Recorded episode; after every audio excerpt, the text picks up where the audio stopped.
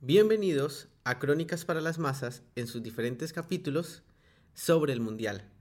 Gracias a la invitación del blog Masas Alienadas, porque hablar de fútbol en esta época es prácticamente nuestro ramadán, en nuestro momento sagrado, en nuestro encuentro sagrado para poder conversar acerca de lo que más nos gusta y nos apasiona, el fútbol. Y cuando este es un fútbol en serio, el fútbol de selecciones. Porque aunque suene extraño y aunque suene raro, para mí el fútbol de clubes es como un fútbol de mentiras. Y este sí es el fútbol real. Bienvenidos.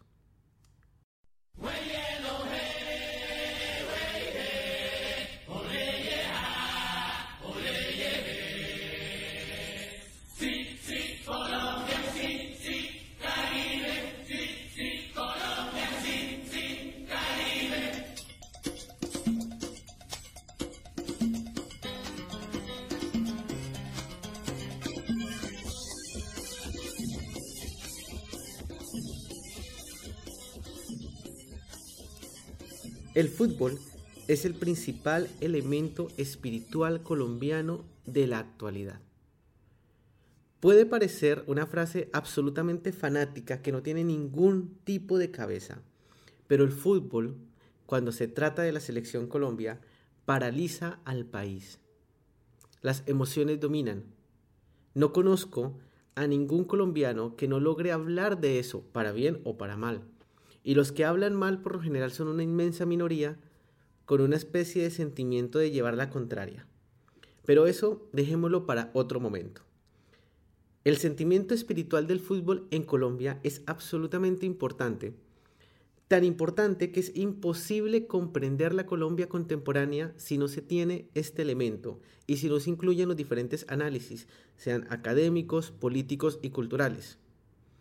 No es en broma que los diferentes escritores, artistas, pintores, sociólogos, psicólogos, políticos, entre otros, han dedicado muchas páginas a analizar el fútbol y lo que sería aquella cosa que podríamos llamar colombianidad, si es que existe y si es que la podemos teorizar.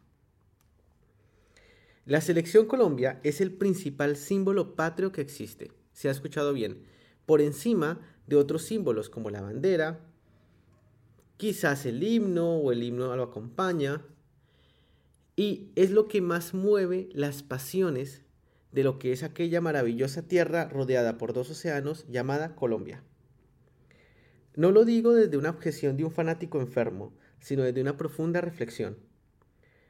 Todo lo que mueve el fútbol en materia cultural, política y económica eh, se puede comparar casi con conceptos teológicos sea la fe, la devoción, la pasión, el perdón, la expiación, porque parece ser que son los únicos conceptos que logran comprender lo que es este movimiento espiritual en aquellas tierras. Quizás haya otro deporte que tenga esa misma importancia que es el ciclismo. Y dentro de un mes, cuando esté el Tour de France, vamos a tener algo en Colombia absolutamente maravilloso y es donde las dos religiones laicas se van a enfrentar, el ciclismo y el fútbol por un lado. Incluso se puede dar que en la etapa reina del Tour de France, en donde unos colombianos, en donde va a estar Rigobert Urán, Nairo Quintana, quizás Egan Bernal peleándola, quizás, porque pueden pasar muchas cosas, quizás la selección Colombia también tenga la oportunidad de estar en este partido tan magnífico y si se da ello, wow, sería el cataclismo en Colombia, un cataclismo muy bello, por supuesto.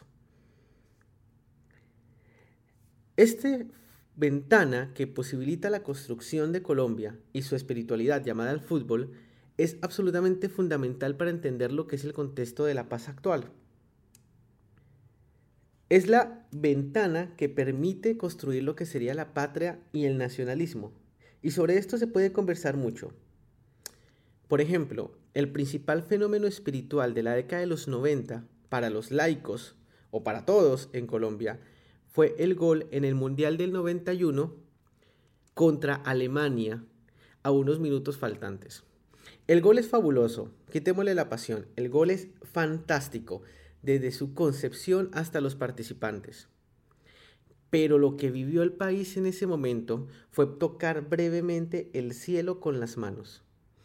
Yo recuerdo cuando mi papá celebró ese gol y prácticamente se vino todo al piso. Y era muy, muy niño. Y es de los pocos recuerdos que tengo de esa época. Pero el fútbol también lleva al infierno de Colombia. Uno de los momentos más tristes de la década de los 90, y ojo, les estoy hablando de una década que fue terrible para Colombia, horrible para Colombia, fue la muerte de Andrés Escobar, el eterno capitán del Nacional, que fue asesinado por una historia que se ha narrado muchas veces de lo que son los oscuros capítulos del narcotráfico en Colombia y su relación con una cantidad de grupos ilegales. Es decir, cuando hablas de la selección Colombia, en Colombia estás hablando de palabras mayores. Estás hablando del símbolo más importante de la década de los 90. Porque en ese entonces, cuando era niño, Colombia se vendía al mundo como un país cruel, lleno de guerras. Con razón. Y el fútbol era la única ventana que te podría abrir un orgullo de lo que era pertenecer a esa nación. Es tanto así que esa generación fabulosa fue la que llevó el 5-0 a Argentina, que aún se recuerda, y que incluso puedes conseguir en Bogotá el DVD o el Blu-ray de ese partido y que un jugador como el pibe Valderrama es recordado por cualquier futbolero en cualquier parte del mundo como uno de los íconos del fútbol.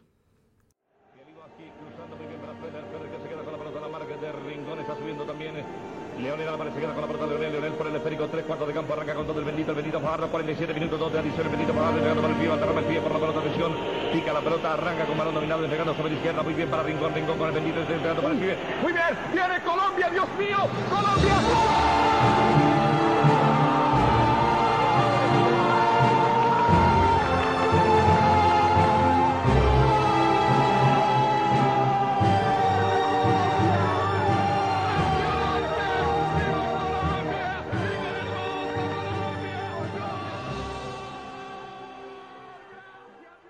Es posible que en este momento se esté preguntando qué tiene que ver todo esto con lo que estoy diciendo, con hablar un podcast acerca del Mundial. Y pues, querido Radio Escucha, todo tiene que ver.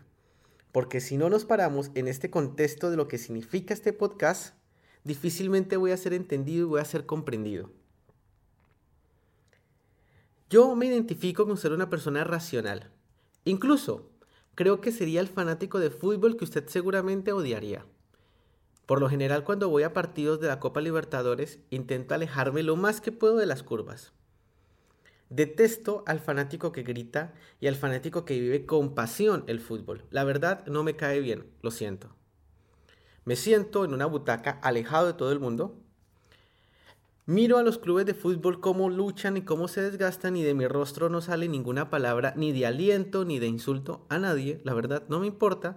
Miro un espectáculo como miraría quizás un emperador la forma en que se desangran unos gladiadores en la arena.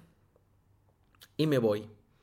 Incluso, a veces traigo comida, fumo algún puro, hago lo que sea con absoluto desdén. No me, no me malentienda, me gusta el fútbol. Pero no me interesa ser parte de esa pasión desenfrenada sin ningún tipo de lógica. No la entiendo, no la comparto. Pero cuando se trata de la selección Colombia, ese yo racional, apático y odiado se transforma en una persona que no sabe comportarse. Me sudan las manos 20 minutos antes del encuentro. Siempre tengo mucho miedo de lo que pueda pasar. Me gusta ver los partidos de la selección solo. No soy capaz de estar con nadie. A veces converso con mi papá o con algunos amigos porque estoy absolutamente asustado. Creo que la selección va a perder, creo que algo malo va a pasar. Y cuando hay un penalti, no lo miro. Creo que no he mirado en vivo un penalti de la selección Colombia hace muchos años. No le deseo nada malo al equipo. Al contrario, los veo como mis hermanos. Trato de pensar, trato de meterme en la mente de Peckerman, que es la última selección. Y trato de vivir. Soy una persona convencida que James Rodríguez hoy por hoy es el mejor 10 que existe en el fútbol. Y que Hazard está muchos peldaños abajo de él. Sí, como lo ha escuchado. Incluso, yo diría que la Roca Sánchez es mejor que Casemiro y que lo que ha tenido es mala suerte en sus diferentes clubes. Cuando me habla usted de la selección Colombia, me convierto en una persona irracional. porque es lo que me mueve, es lo que más me ata a Colombia, porque lo único que me hace sentir colombiano hoy por hoy, y ojo, de las pocas cosas, es la selección. Son palabras mayores. Finalizando esta larga pero muy importante introducción, entramos en materia. ¿Han escuchado el dicho que nunca se sabe lo que se tiene hasta que se pierde? Creo que eso va a suceder con la selección Colombia del 2014. Cada vez siento más dentro de mí que perdimos contra Brasil por una mezcla de inocencia, mano negra y falta de jerarquía. Pero que esta selección lo tenía todo para triunfar y que era una selección grandiosa que difícilmente repetiremos. En ese momento, James Rodríguez no era nadie, no era conocido, estaba jugando en el Mónaco. Algunas personas lo venían siguiendo en el Banfield y sabían lo que era capaz. Y un hincha del Porto seguramente me dirá que, qué estoy diciendo yo si en el Porto fue una de sus grandes figuras. Pero en ese momento nadie lo conocía. En ese momento él tuvo que ganarse la jerarquía de lo que era jugar en la selección Colombia y lo hizo. Fue el mejor jugador de aquel mundial. Sí, lo sé, sé que la historia dice algo diferente y que le dieron el premio a otra persona, pero fue el mejor jugador del mundial. Fue el máximo goleador e hizo el mejor gol de toda la jornada, que fue ese fabuloso gol desde casi mitad de cancha, estoy exagerando mucho, contra Uruguay. En ese momento, en el 2014, nadie creía que Colombia va a tener una de las mejores parejas laterales en ese momento. ¿Recuerdan a Armero y Zúñiga? Pues bien, estos dos laterales eran fantásticos. Eran laterales que tenían buen juego asociado, eran veloces, buenos en la marca y que se sabían de memoria la estrategia de Peckerman 4-4-2. Estos laterales, más todo el poder de jugadores que estuvieron en gracia en ese momento, como lo fue Cuadrado, por ejemplo, o Teófilo, logró que la selección del 2014 realmente brillara. Y que cuando perdió, perdió por una mezcla terrible que demostraron los jugadores en la cancha al quedar completamente destrozados porque eran conscientes que tuvieron la oportunidad de llegar más lejos y que la cabeza, la suerte y lo que es el fútbol les había fallado en ese momento.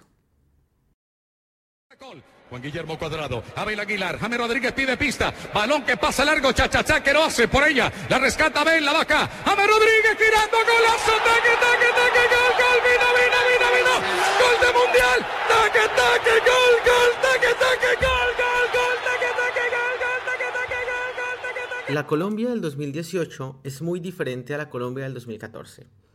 El primer elemento que se identifica fácilmente es lo que denominaría laterales perdidos. Zúñiga y Armero ya no están en la selección por diferentes conflictos personales y fueron reemplazados durante las eliminatorias por Fran Fabra, Farid Díaz y Arias. Arias es un rara avis porque es un excelente lateral, fue seleccionado como el mejor jugador extranjero de la liga holandesa de fútbol, pero las características de Arias es más un volante, un lateral defensivo que ofensivo. Cumple ambas varias funciones eh, y lo hace bien, para poder estar en ese puesto, pero no tiene ese brillo que tenía su predecesor. Por el lado de Fran Fabra, él se lesionó hace poco, no podrá estar en el Mundial, y el reemplazante es Farid Díaz, que viene del Olimpia, viene una temporada irregular, así que es el reemplazante natural. Por ese motivo, Peckerman es posible que se incline por Mojica, que es un excelente jugador de la Liga Española de Fútbol, pero que no se encuentra aceitado. Esto genera un gran marco de incertidumbre, porque creo que la unanimidad entre los analistas deportivos es que los laterales de Colombia no tienen la potencia que tenían en 2014. El adiós a referentes es otra de las cuestiones que marca esta nueva selección. En 2014 se despidieron de Colombia Yepes, que fue el eterno capitán de la selección Colombia. Él jugó un tiempo en River y luego en Milán, y además era el soporte anímico del equipo. También se retiró Farid Mondragón, el cual se retiró en 2014 como el arquero o el jugador de fútbol más veterano en disputar un mundial. Y se comenzaron a retirar otros jugadores de fútbol que eran referentes claros y que guiaban el norte espiritual y anímico del equipo. Sin embargo, no todas las situaciones son negativas. Una situación positiva es la existencia de dos killers. Como mencioné al principio del audio, James Rodríguez fue un descubrimiento incluso para algunos colombianos. Actualmente no es un descubrimiento. Actualmente él se encuentra consolidado y con la jerarquía suficiente de saber que es el 10 de la selección Colombia y que nadie lo coloca en dudas. A eso le sumamos la aparición del mejor delantero colombiano, posiblemente de su historia, que es Falcao, que es un 9 excepcional. Y ambos de estos jugadores tienen un nivel AAA. ¿Qué quiere decir eso? Que cualquiera de estos dos jugadores, no me cabe la menor duda, serían titulares en la selección nacional de la liga en donde juegan. James en Alemania y Falcao en Francia. Estos dos líderes tan claramente identificados no estaban en el año 2014 y son dos líderes que además se encuentran complementados por el tercero que es Peckerman. Peckerman es un seleccionador con mucha espalda, mucha experiencia y es posible que después de este mundial se retire definitivamente de la conducción técnica. Eso quiere decir que no tiene ningún tipo de presión en ceder a ningún tipo de ego o de jugador en específico. Esto en Colombia es una enorme ventaja. ¿Por qué? Porque si James Rodríguez no está de acuerdo con el planteamiento táctico, a Peckerman simplemente no le importa y Falcao puede respaldar perfectamente a Peckerman. Es decir, no es un equipo presa de egos particulares, porque cuando tenés un, equipo que recabe toda la responsabilidad en un solo jugador, prácticamente tu desgaste es consentirlo para que él o no se moleste o no se lesione. Y como bien dice el dicho popular, estás colocando todos tus huevos en una sola canasta. Nuestro rival el día martes será Japón, rival que enfrentamos en la última fecha de grupo del 2014. En ese momento fue un partido relativamente simple en donde ganamos 3 a 1. Peckerman jugó en aquella ocasión con un equipo B en donde los dos aspectos más importantes del encuentro fueron dos golazos de Jackson Martínez. Jackson Martínez y su historia de la lesión y que lo alejó prácticamente de las canchas, seguramente lo mencionaremos más adelante de este podcast. Por otra parte, el segundo aspecto fue la consagración de Mondragón como el jugador más viejo en jugar un mundial. Otro de los aspectos interesantes fue básicamente lo que planteaba Japón, que fue un partido bastante abierto, en donde Colombia disfrutó mucho del juego, pero una Colombia confiada ya en la clasificación, con un juego consolidado, entonces es una Colombia muy diferente y muy distinta. ¿Qué nos puede esperar en el partido? Bueno, Colombia tiene que hacer un gol rápido. Así de simple. Japón es un equipo profundamente peligroso. Si Colombia no hace un gol los primeros 30 minutos, esos nervios de debutar en un partido con un equipo aguerrido como el japonés, que corre todos los balones, increíblemente rápido y con mucho talento en algunos jugadores, puede convertirlo realmente en un rival, pero muy, muy peligroso. Hoy tuve la oportunidad de ver Marruecos-Irán, y Marruecos, más allá de que no tiene un renombre futbolístico grande, era mucho más equipo jugador por jugador que Irán. ¿Qué pasó? Perdieron. Porque en un mundial no se aceptan errores. Y eso es lo que puede pasar con Colombia. Colombia tiene que llegar a hacer un gol en los primeros 30 minutos, encontrar la confianza y demostrar en el campo de juego que son mejores que los japoneses, que pueden realmente neutralizar la calidad de contragolpe y de velocidad de este equipo. Yo sinceramente creo que Colombia debería ganar y va a ganar. Pero por supuesto, en el fútbol cualquier cosa es posible. Así que es probable que me haya equivocado en ese tipo de análisis y de planteamiento. Puedo decirles a ustedes que Colombia tiene mejor delantera, pero puede pasar una desgracia al comenzar el juego. O puedo decirles que efectivamente Colombia plantea mejor juego, pero Japón tiene una capacidad enorme y al final van a ser 11 contra 11, una de las famosas ficciones que comentaba Caparros en una crónica de New York Times. Así que eso es todo el análisis para Crónicas para las Masas. Nos veremos en el próximo partido de Colombia y ojalá durante siete podcasts sobre Colombia, porque estoy convencido que Colombia puede jugar los siete partidos este mundial.